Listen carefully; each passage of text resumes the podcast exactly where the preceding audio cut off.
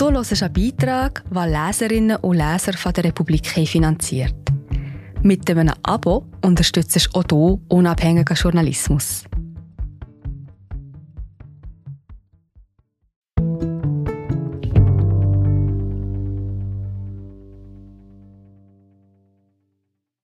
Sollen wir Selbstverwirklichung anstreben?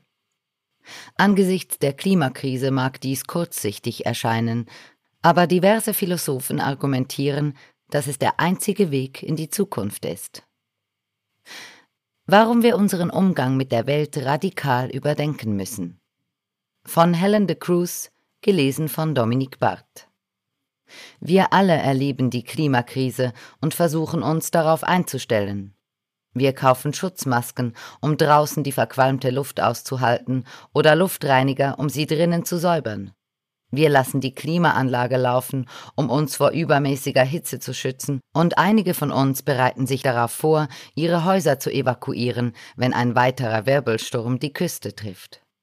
Wir fragen uns, ob es noch Orte gibt, an denen wir uns niederlassen können, ohne dass sie zu unseren Lebzeiten zur Hölle werden.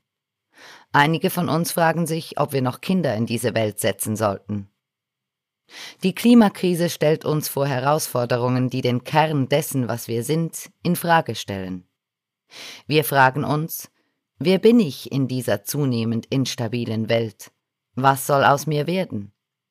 An solchen Fragen können wir verzweifeln und sie können dazu führen, dass wir wegschauen. Sie können aber auch, und darum soll es hier gehen, unser Selbstverständnis positiv beeinflussen. Aufgrund unserer aktuellen politischen und wirtschaftlichen Verhältnisse tendieren wir dazu, uns als nützliche Rädchen in einer Maschine zu sehen.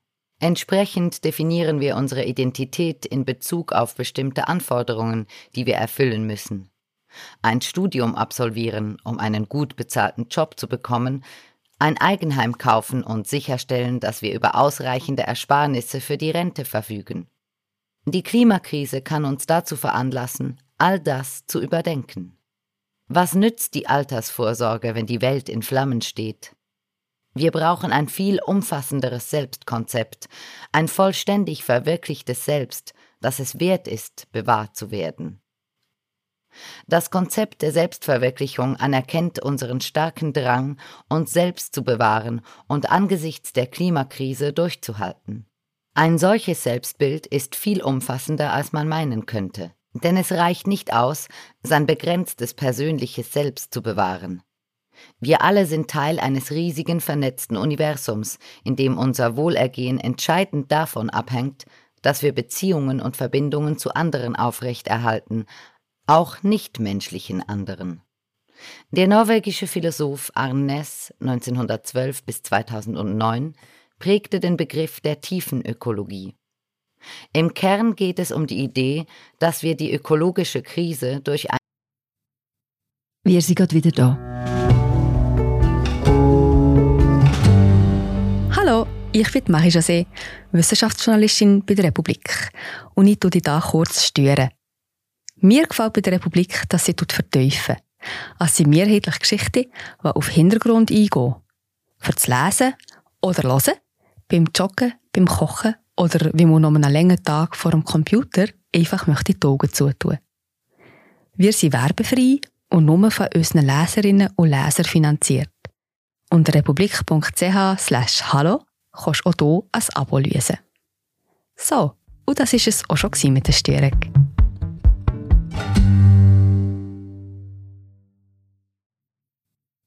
einen Paradigmenwechsel angehen sollten – Statt nur an konkreten Zielen wie CO2-Emissionen herumzubasteln, müssen wir demnach unseren Umgang mit der Welt radikal überdenken. Ness war ein großer Fan des sephardischen niederländischen Philosophen Baruch de Spinoza 1632 bis 1677, insbesondere von dessen Buch Die Ethik 1677 posthum erschienen, das er immer wieder las und das in seiner Umweltphilosophie eine Schlüsselrolle spielt. In seinem Heimatland ist Ness berühmt. Er gilt als nationales Kulturgut und wird bewundert für sein soziales Engagement, seine Bergsteigeraktivitäten und seine Philosophielehrbücher. Aber auch für seine Scherze und spektakulären Kunststücke. So erklomm er beispielsweise einmal die Wand des höchsten Gebäudes auf dem Campus Blindern der Universität Oslo, während er vom norwegischen Radio interviewt wurde. Ness war ein Mann der Gegensätze. Einerseits entstammte er einer angesehenen norwegischen Familie und wurde bereits im Alter von 27 Jahren in Oslo zum ordentlichen Philosophieprofessor ernannt, dem einzigen in Norwegen zu dieser Zeit. Andererseits veröffentlichte er seine umfangreichen Werke ohne Rücksicht auf Prestige oder Ruhm, auch in obskuren Umweltmagazinen mit geringer Auflage. Dies erklärt zum Teil auch, warum Ness in der englischsprachigen akademischen Philosophieszene immer noch relativ unbekannt ist. Vor allem später in seinem Leben näherte er sich dem an, was sein Freund, der Umweltphilosoph George Sessions, eine Vereinigung von Theorie und Praxis nannte.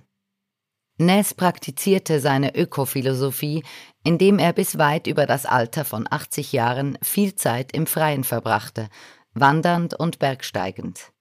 Er ernährte sich spartanisch und vegan, aß vor allem ungewürztes, gekochtes Gemüse. Nach seiner vorzeitigen Pensionierung spendete er einen Großteil seiner Rente für verschiedene Projekte wie die Renovierung einer nepalesischen Schule. Ness Vorstellung von Selbstverwirklichung ist inspiriert von verschiedenen philosophischen Traditionen, unter anderem vom Mahayana-Buddhismus und von Gandhis Philosophie des gewaltlosen Widerstands. Eine weitere wichtige Inspiration stammt von Spinoza.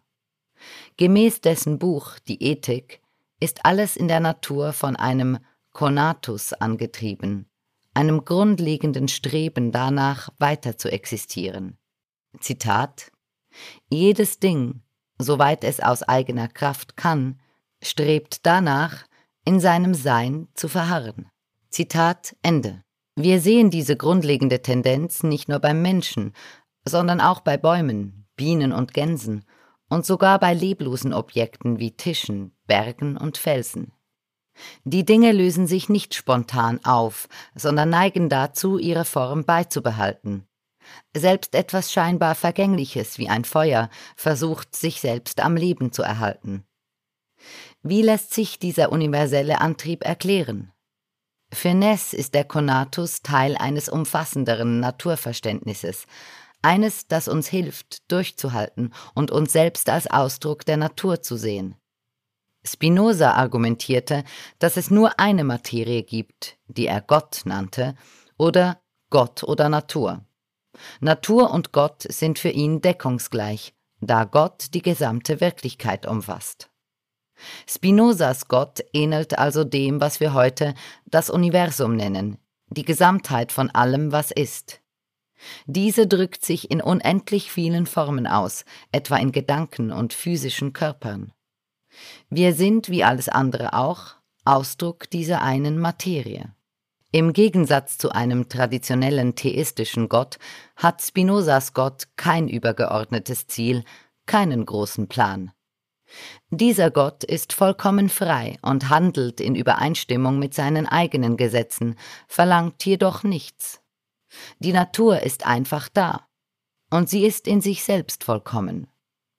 Ness formulierte es 1977 so Zitat Wenn sie einen Zweck hätte, müsste sie Teil von etwas noch Größerem sein, zum Beispiel einem großen Plan. Zitat Ende. So wie Ness sie interpretiert, ist Spinozas Metaphysik grundsätzlich egalitär. Es gibt keine Hierarchie, keine große Rangordnung der Wesen. Wir stehen ontologisch auf einer Stufe mit Fischen, Ozeanen und Käfern. Die Interessen eines Bären, der in der norwegischen Landschaft umherstreift, sind genauso wichtig wie die der umliegenden bäuerlichen Gemeinschaften. Die Natur als Ganzes bringt ihre Macht in jedem einzelnen Ding zum Ausdruck. In diesen Ausdrucksformen der Macht können wir den Drang verorten, unser eigenes Wesen zu bewahren.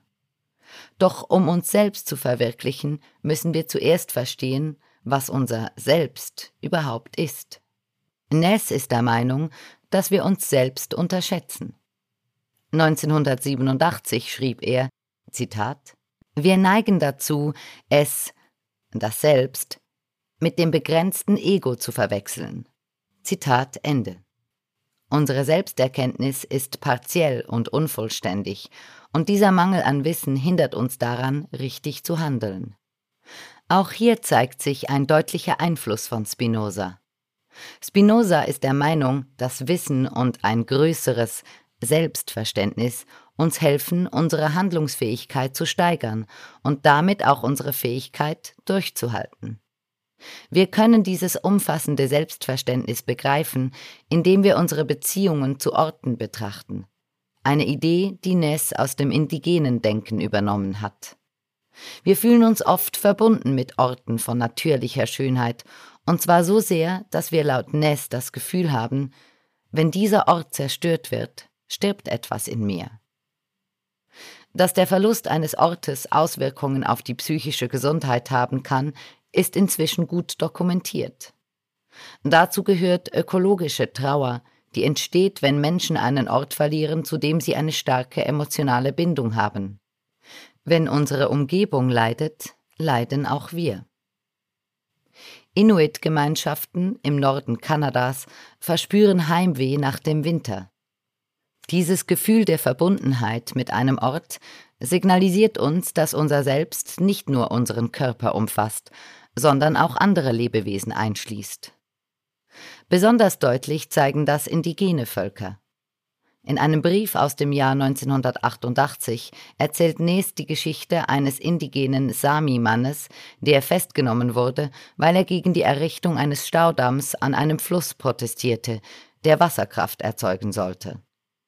Vor Gericht sagte der Sami, dieser Teil des Flusses sei ein Teil von ihm selbst. Wenn der Fluss verändert würde, würde sich das für ihn anfühlen, als würde ein Teil von ihm selbst zerstört. Für Ness hat unseren Leben keinen anderen Sinn als den, den wir ihm zuweisen. Selbstverwirklichung ist demnach etwas anderes als Glück. Ein Baum, der blüht und sich wohlfühlt, dessen Blätter in der Sonne glänzen und auf dessen Ästen sich Vögel einnisten, verwirklicht sich selbst, obwohl wir nicht wissen, ob er glücklich ist. Ein ähnliches Konzept findet sich im Werk der schwarzen feministischen US-Autorin Audre Lorde 1934 bis 1992. Für sie bedeutet Überleben nicht nur ein Dach über dem Kopf und Essen auf dem Tisch zu haben. Wie der Philosoph Caleb Ward erklärt, gibt es für Lord einen Unterschied zwischen Sicherheit und Überleben. Uns wird gesagt, dass wir auf Sicherheit setzen müssen. Wir studieren, nehmen eine Hypothek auf und haben einen Job, um uns vor den Widrigkeiten des Lebens zu schützen. Das Überleben hingegen, das der Selbstverwirklichung näher kommt, ist ein Konzept, das in der Politik und in der Lebensberatung so gut wie keine Beachtung findet, schreibt Ward. Zitat Überleben heißt auch, Lords Identität in all ihren Facetten auszuleben und zu bewahren. Als Schwarze, als Frau, als Lesbe, als Mutter. Zitat Ende. Ward zitiert einen von Lords Vorträgen. Zitat Ich bin konstant damit beschäftigt, meine verschiedenen Selbst zu definieren, denn ich setze mich, wie wir alle, aus ganz vielen verschiedenen Teilen zusammen. Aber wenn sich diese Teile in mir bekriegen, bin ich wie gelähmt. Und wenn sie sich in Harmonie bewegen oder sich gegenseitig anerkennen, bin ich bereichert, bin ich stark. Zitat Ende. Wenn wir diese Erkenntnisse von Lord, Ness und Spinoza zusammenfassen, können wir sagen, dass die Klimakrise unsere Fähigkeit, uns selbst auszudrücken, ernsthaft einschränkt. Die Entwertung unseres Orts- und Zugehörigkeitsgefühls macht es für uns schwierig, uns als Menschen zu erkennen. Wir müssen uns zuerst einmal vor den unmittelbaren Bedrohungen durch die Zerstörung der Umwelt in Sicherheit bringen.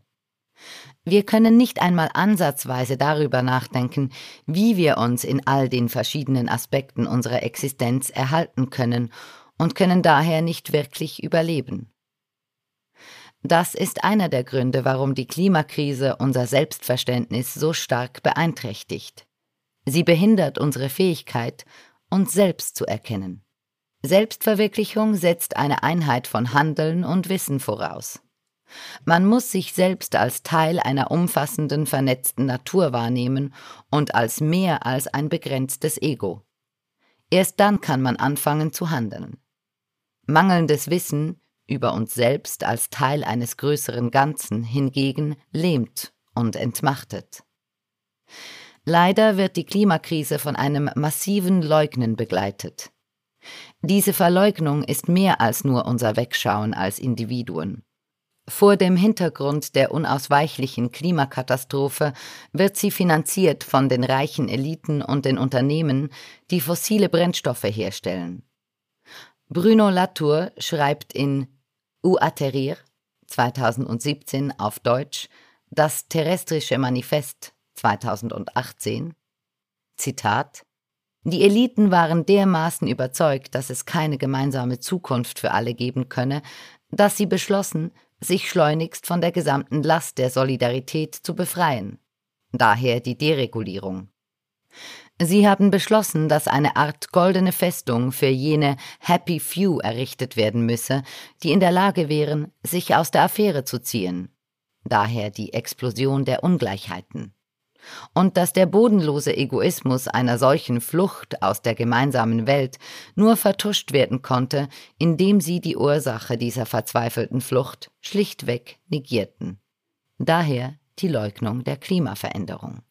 Zitat Ende. Die Superreichen haben ihren Druck auf die Demokratie verstärkt, indem sie politisch motivierte Ablenkungsstrategien entwickelt haben. So machen sie beispielsweise die sogenannten urbanen Eliten, also gebildete Menschen, verantwortlich für die Verschlechterung der wirtschaftlichen Lage der Arbeiterklasse. Oder sie zeigen mit dem Finger auf geflüchtete Menschen, die in kleinen Booten an den Küsten der reichen Länder ankommen. Die Klimakrise verschwindet hinter nostalgischen, nationalistischen Rückbezügen auf eine imaginäre Vergangenheit wie MAGA, Make America Great Again und Brexit. Latour vertritt die Auffassung, dass diese Bewegungen nur oberflächlich mit dem Faschismus des frühen 20. Jahrhunderts vergleichbar sind. Vielmehr stellen sie eine neuartige politische Ordnung dar, die auf der Leugnung des Klimawandels beruht und in der wohlhabende Eliten versuchen, durch Deregulierung und Ausgrenzung geschlossene Gemeinschaften und Fluchtwege zu schaffen. Dabei versuchen sie, vergeblich, sich in Dingen zu verwirklichen, die letztlich unerfüllend und leer erscheinen. Superjachten, Kurztrips ins Weltall oder in die Tiefsee und der Aufkauf ganzer Inseln. Indem sie den demokratischen Prozess beeinflussen und untergraben, versuchen sie, die Deregulierung zu fördern, um immer mehr Ressourcen an sich zu reißen. Da sie aber doch teilweise erkennen, dass dies nicht nachhaltig ist, flüchten sie sich in immer abwegigere Fantasien wie Tescreal, ein ideologisches Bündel von Ismen, Transhumanismus, Extropianismus, Singularitarismus, Kosmismus, Rationalismus, effektiver Altruismus und Longtermismus. Das wird von Philosophinnen der Universität Oxford wie Nick Bostrom, Hilary Greaves und William McAskill vertreten. Sie stellen sich eine Zukunft vor, in der sich die Menschheit in einen posthumanen Zustand verwandelt, das Universum kolonisiert und unsere kosmische Grundausstattung an Ressourcen plündert, um astronomische Mengen an Wert zu produzieren. Das Glück dieser zukünftigen Posthumanen, von denen die meisten digital sein werden, rechtfertigt die Vernachlässigung der Probleme der Gegenwart. Um Maßnahmen zu bewerten, schreiben Greaves und McCaskill, können wir erst einmal alle Auswirkungen der ersten hundert oder sogar tausend Jahre ignorieren und uns primär auf die Auswirkungen in der weiteren Zukunft konzentrieren. Warum versuchen die reichsten Menschen die Klimakrise aktiv zu leugnen, anstatt sie anzugehen? Die Philosophin Beth Lord argumentiert in Anlehnung an Spinoza, dass sie von negativen Emotionen gesteuert werden. Normalerweise helfen uns unsere Gefühle dabei, nach dem zu streben, was gut für uns ist, und das zu vermeiden, was schlecht ist. Wir haben drei grundlegende Empfindungen Freude, Traurigkeit und Verlangen. Verlangen ist ein Ausdruck des Konatus. Wir streben nach Dingen, die uns Freude bereiten, und vermeiden Dinge, die uns traurig machen. Insgesamt dient dies unserer Selbsterhaltung.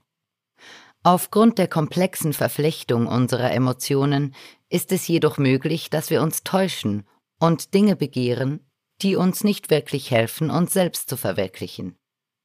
Das Streben nach Prestige, Ruhm und Reichtum scheint uns zu helfen, uns selbst zu verwirklichen, aber in Wirklichkeit sind wir davon beherrscht. Während diese Irrglauben vor allem unter den reichsten Eliten weit verbreitet sind, sehen wir sie in uns allen. Der Ethiker Eugene Chislenko argumentiert, dass wir alle in einem gewissen Sinn Leugner der Klimakrise sind. Nicht, dass wir buchstäblich leugnen, dass es eine Klimakrise gibt oder dass wir die Politik entsprechend beeinflussen, sondern dass wir wegschauen, ähnlich wie eine trauernde Person, die erkennt, dass jemand tot ist, aber nicht in der Lage ist, den Verlust in ihrem Leben zu akzeptieren. Chislenko schreibt, Zitat, Wir sagen, dass das alles real ist, aber wir fühlen oder handeln selten so. Wir gehen auf eine Flugbuchungsseite, weil wir einen Freund übers Wochenende besuchen wollen. Wir denken immer noch, dass wir eines Tages das Great Barrier Reef sehen könnten. Wir haben keine Pläne, die dem Ausmaß der Veränderung gerecht werden. Zitat Ende. Und das liegt zum Teil daran, dass wir das Gefühl haben, die Bewältigung der Klimakrise würde uns erhebliche Opfer abverlangen, die angesichts des Ausmaßes des Problems wie ein Tropfen auf den heißen Stein erscheinen. Ness schreibt, Zitat, wenn die Menschen das Gefühl haben, dass sie selbstlos ihre Interessen aufgeben, ja sogar opfern, um ihre Liebe zur Natur zu zeigen, ist dies auf lange Sicht wahrscheinlich eine trügerische Grundlage für den Umweltschutz. Zitat Ende. Wie kommen wir also aus dieser Situation des kollektiven Leugnens heraus? Wir wissen nun, was Selbstverwirklichung ist und wie sie mit Wissen zusammenhängt. Indem wir unser Wissen erweitern, vergrößern wir unsere Macht. So führte beispielsweise das Wissen, dass Krankheitserreger Infektionskrankheiten verursachen, zu großen Fortschritten, weil dank Impfstoffen die Übertragung reduziert oder verhindert werden konnte. In ähnlicher Weise brauchen wir Wissen, um angesichts der Klimakrise handeln zu können, und dafür können wir uns direkt von der Philosophie Spinozas inspirieren lassen. Spinoza lebte ein karges, besitzloses Leben und versuchte, sich von Ruhm und Rampenlicht fernzuhalten. Er lehnte eine prestigeträchtige Professur an der Universität Heidelberg ab und wollte nicht als Alleinerbe eines Freundes eingesetzt werden, auch wenn ihn das auf Lebenszeit unabhängig gemacht hätte. Stattdessen zog er es vor, Linsen zu schleifen, um seinen Lebensunterhalt zu verdienen. Er war also nicht der Meinung, dass Wohlstand oder, wie er es ausdrückte, Glückseligkeit, Beatitudo, in materiellem Reichtum und Ruhm zu finden sei. Seine Arbeit als Linsenschleifer hingegen bot ihm mehr Möglichkeiten zur Selbstverwirklichung, denn sie machte ihn zu einem Teil der vernetzten, aufstrebenden Gemeinschaft der frühen Wissenschaftler zu Beginn der wissenschaftlichen Revolution, von denen viele Linsen in ihren Teleskopen und Mikroskopen verwendeten. Spinoza verortete Glückseligkeit zwar nicht im irdischen Reichtum, aber er ging auch nicht davon aus, dass sie in einem Leben nach dem Tod zu finden sei. Im 17. Jahrhundert glaubten die meisten Menschen, dass man erst nach dem Tod Glückseligkeit erlangen konnte, wenn man zu Lebzeiten die moralischen Regeln befolgte und freiwillig auf bestimmte Vergnügungen verzichtete. Spinozas radikale Einsicht war jedoch, dass man in diesem Leben Glückseligkeit erlangen kann. Er schrieb Zitat Glückseligkeit ist nicht der Lohn der Tugend, sondern die Tugend selbst. Wir genießen sie auch nicht, weil wir unsere Lüste zügeln, sondern im Gegenteil, weil wir sie genießen, können wir sie zügeln. Zitat Ende. Seine Vorstellung von Glückseligkeit ist eng mit seiner Auffassung von Selbstverwirklichung verbunden. Wir erinnern uns, dass Spinoza Gott als Natur ansieht. Selbstverwirklichung setzt voraus, dass wir uns selbst als Ausdruck Gottes verstehen und dadurch Gott lieben lernen. Doch was bedeutet ein solches Verständnis? Eine neuere Interpretation bietet Alexander Douglas in seinem Buch The Philosophy of Hope 2023.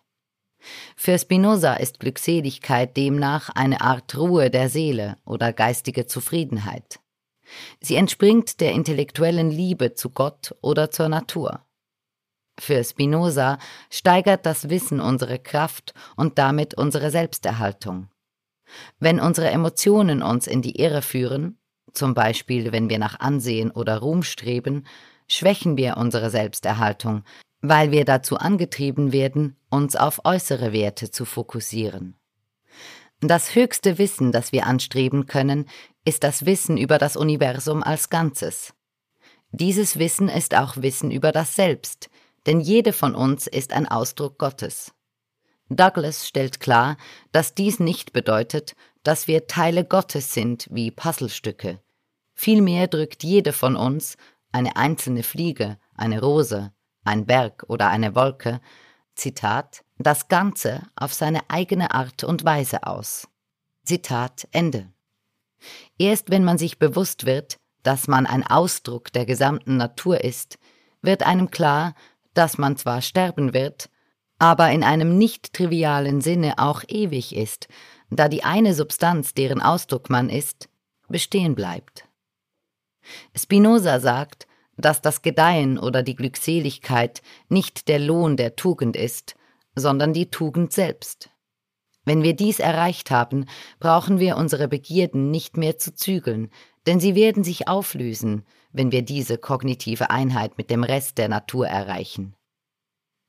Nun mag sich all dieses Gerede über die Zügelung der eigenen Begierden moralistisch und altmodisch anfühlen, aber Spinoza bringt einen wichtigen Punkt zur Sprache, nämlich dass es letztlich selbstzerstörerisch ist, wenn man aus Spaß Dinge tut wie Last Chance Tourismus, der Besuch von Orten auf der Erde, die aufgrund der Klimakrise bald verschwinden werden, oder Tiefseeforschung. In ähnlicher Weise können wir das Gefühl haben, dass der Verzicht auf ein Steak oder häufige Flugreisen eine Einschränkung für uns darstellen. Aber wenn wir erst einmal verstehen, dass wir Teil eines zerbrechlichen, großen Ökosystems und des Planeten sind, wird es sich eher so anfühlen, als würden wir unser erweitertes Selbst bewahren, anstatt uns selbst zu beschneiden. Spinoza erklärt in seiner kurzen Abhandlung von Gott, dem Menschen und dessen Glück um 1660, Zitat, da wir feststellen, dass das Streben nach sinnlichen Freuden, Begierden und weltlichen Dingen nicht zu unserem Heil, sondern zu unserer Zerstörung führt, ziehen wir es vor, uns von unserem Verstand leiten zu lassen. Zitat Ende. Paradoxerweise unterschätzen wir unsere eigene Fähigkeit, echte Zufriedenheit und Wohlbefinden aus einfachen Vergnügungen zu ziehen, die nicht mit der Zerstörung des Planeten einhergehen. Vielmehr denken wir, dass wir viel Infrastruktur und teure Dinge brauchen, um glücklich zu sein, während das Glück doch gleich um die Ecke liegt. Selbstverwirklichung verstärkt unsere Macht. Wie erwähnt, jagen wir Dingen nach, von denen wir glauben, dass sie uns Freude bringen, wie Reichtum und Ansehen, die aber unsere Macht verringern, weil sie uns in ihrem Bann halten. Wahre Freude im spinozistischen Sinne bedeutet, ein intellektuelles Verständnis von sich selbst und seiner Beziehung zur Welt zu haben. Das zeigt das Beispiel von Shemayim Harris. Nachdem ihr zweijähriger Sohn Jacoby Ra bei einem Unfall mit Fahrerflucht ums Leben gekommen war, beschloss sie, ihr heruntergekommenes postindustrielles Quartier in Detroit in ein lebendiges Viertel zu verwandeln. Ich musste Trauer in Schönheit, Schmerz in Kraft verwandeln. Sie kaufte für ein paar tausend Dollar Häuser auf und verwandelte die Gegend in das umweltfreundliche Avalon Village mit einer Bibliothek, Solarenergie wissenschaftlichen Labors, einem Musikstudio, Gewächshäusern für den Eigenbedarf und vielem mehr. Solche Gemeinschaften bieten einen großen Spielraum für Selbstverwirklichung. Ganz im Sinn von Ness hat Harris ein Zuhause für sich und andere geschaffen. Denn bei Ness Ökosophie dreht sich alles um das Zuhause, allerdings in einem umfassenderen ökologischen Sinn, bei dem die Selbstverwirklichung das oberste Ziel ist. Selbstverwirklichung hat etwas Schönes. Durch kluges und rationales Verhalten sind wir in der Lage, eine neue Zugehörigkeit zu finden, eine Art in der Natur zu leben, eine Politik, die auch nichtmenschliche Tiere und Pflanzen einschließt. Diese Art zu sein würde unsere Handlungsfähigkeit steigern und unserem Drang nach Selbstverwirklichung entsprechen. Es gibt nicht die eine Art und Weise, wie wir zu sein haben. Es gibt nicht einmal ein Ideal, zu dem sich der Mensch hinentwickeln muss, wie im Tess Greal-Universum. Die Natur hat keine ultimative Teleologie. Wir sind wichtig, so wie wir jetzt sind, nicht nur als zukünftige Hypothesen. Und wir können uns eine Welt vorstellen, in der Menschen, Tiere, Pflanzen, aber auch Berge und Flüsse ihre eigenen, vielfältigen Identitäten haben und in der sie in Gemeinschaft miteinander existieren. Unser Weg aus der Klimakrise muss daher damit beginnen, dass wir uns selbst als ökologische und vernetzte Wesen neu begreifen. Selbstverwirklichung, wie sie von Ness, Spinoza und Lord konzipiert wurde, ist im Kern eine freudige, bejahende Vision. Sie geht nicht von der Prämisse aus, dass das Leben von Natur aus mit Leiden erfüllt ist. Wenn wir Selbstverwirklichung erreicht haben, wird es aufgrund der Einheit von Glückseligkeit und Tugend leicht, ein gutes Leben zu leben. Doch weil wir die Klimakrise immer noch kollektiv verleugnen, ist das schwer zu erreichen. Wir werden nicht eines Tages aufwachen und selbstverwirklicht sein. Wir müssen diesen Perspektivenwechsel vollziehen und erkennen, dass wir miteinander verbundene Wesen sind, die nur gemeinsam mit dem Rest der Natur gedeihen können. Wahrscheinlich ist es passend, mit den letzten Zeilen aus Spinozas Buch Die Ethik zu schließen. Zitat Auch wenn der Weg, den ich gezeigt habe, um zu diesen Dingen zu gelangen, jetzt sehr schwer erscheint, so kann er doch gefunden werden. Und natürlich muss das, was so selten gefunden wird, schwer sein. Denn wenn das Heil in greifbarer Nähe wäre und ohne große Mühe gefunden werden könnte, wie könnten es dann fast alle vernachlässigen? Aber alle guten Dinge sind so schwierig, wie sie selten sind. Zitat Ende.